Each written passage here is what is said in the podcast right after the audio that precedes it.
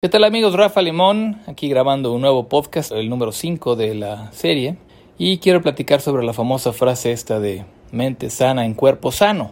Y la razón es que me puse a pensar en este concepto que tiene dos lados, es decir, la influencia de la mente sobre el cuerpo y la influencia del cuerpo sobre la mente. La primera es más conocida quizá, pero no sé qué tanto llevada a la práctica.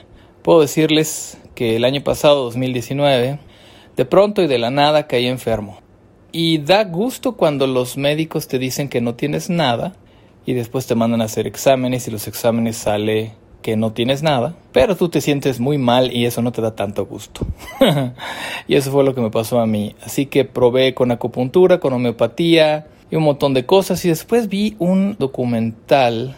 En ese momento estaba en Netflix, no sé si todavía esté, que se llama Heal que debe ser traducido algo así como sanarse o sanación o algo así, en donde vienen varios testimonios y en particular un estudio en el cual menciona una chica que sale ahí que hay cierto número de cosas, estudia muchos casos de personas que han logrado la salud sin medicina y explica que tienen ciertos hábitos en común. Todas estas personas que por separado en diferentes lugares, ciudades o países han llegado a sanarse sin recurrir a la medicina o a veces complementando la medicina.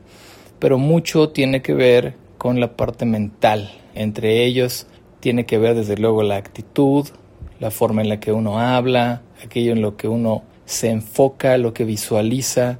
Y habla mucho de, de que si te imaginas a ti mismo, a ti misma, saludable, eso ayuda mucho. Si hablas, por ejemplo, me estoy componiendo, me estoy mejorando, cada vez me siento mejor. Quizá también si cuidas tu alimentación y el ejercicio que haces, como la mayoría de los médicos te dicen. Y una serie de cosas ahí que, que menciona y que todo ayuda. Fue interesante para mí también darme cuenta que cuando, como decía John Lennon, when you're down and out, ¿no? Cuando estás caído y abajo, nobody likes you. nadie quiere estar contigo, a nadie le caes bien. Yo tuve la suerte de que un par de amigos, eh, Alex y Juan Manuel, estuvieron en contacto conmigo y desde luego Silvia, mi pareja, estuvo conmigo todo el tiempo y nadie más. Así que tuve que enfocarme mucho en la parte mental y de cómo salir adelante. Sí estuve experimentando también con mucha nutrición, variantes de cuestiones vegetarianas, veganas y demás. Y ahorita estoy llevando ya una alimentación relativamente normal y prácticamente estoy del otro lado, sin medicamentos. Así que hay una parte de nosotros de mente sana en cuerpo sano que es muy importante que comprendamos que tiene un efecto nuestra mente y las acciones relacionadas con nuestras creencias para mejorarnos en nuestra salud. Tenemos una serie de hábitos que muchas veces nos llevan a una mala salud, a subir de peso, a no sentirnos bien, y esos hábitos pueden ser cambiados, pero primero tiene que quedar claro qué es lo que quieres. Si empiezas diciendo me siento bien, eso programa tu subconsciente y tu subconsciente busca las formas, las acciones, las decisiones para que te sientas bien. El cuerpo humano es extraordinario y tiene defensas maravillosas que se pueden fortalecer digamos que de manera natural, si le das las órdenes correctas. Si dices me siento mal o cada vez estoy peor o no importa lo que me tome no me curo, etcétera, pues el cuerpo humano obedece a ese subconsciente que tú estás programando y la salud no llega. En el secreto, la película, video y, y libro, vienen un par de casos muy interesantes de personas que se sintieron mejor o se sanaron gracias a su actitud. En uno de los casos es una persona que ha caído en paracaídas y se visualiza caminando y saliendo del hospital, aun cuando no se puede mover. Está, tiene montones de fracturas.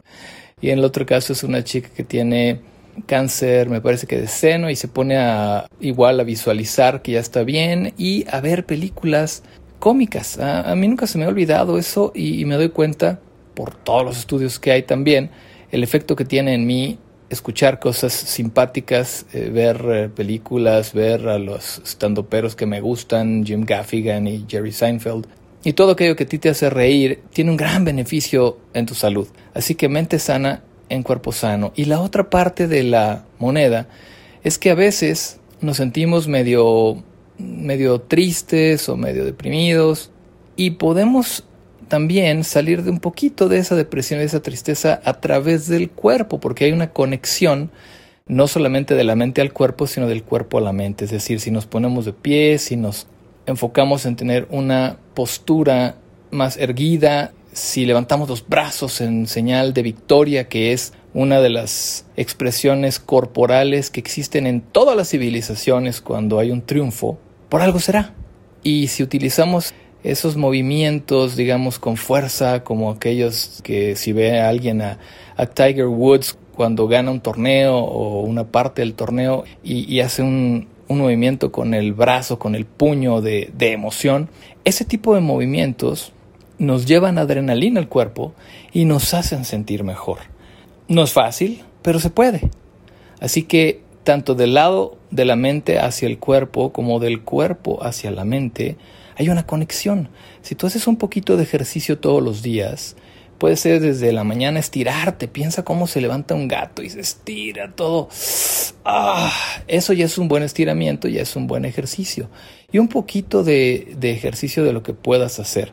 Hay gente que se enfoca en que tiene que hacer todo o nada. En el momento en nos estoy grabando esto, estamos en cuarentena y pues no podemos hacer deporte. La mayoría de los deportes pues no los podemos realizar entonces, por ahí he conocido gente que, que me decía es que yo jugaba tanto tiempo a la semana fútbol o tenis o básquetbol y están cerradas las canchas, entonces no, no puedo hacer nada. Y le digo, bueno, pero ¿qué haces en tu casa? Y me dicen, pues nada, estoy esperando que, que se abran las canchas, que se abran aquellas formas de ejercicio a las que yo estaba acostumbrado y mientras no suceda eso no hago nada. Y eso es quizá muy drástico. Se puede hacer un poquito, Puedes hacer un poquito de estiramientos, un poquito de fuerza, la que tú puedas. Hay quien hace lagartijas, a lo mejor si es muy fuerte para ti, pues no. Levantas con los brazos quizá unas botellas de agua para fortalecer los bíceps.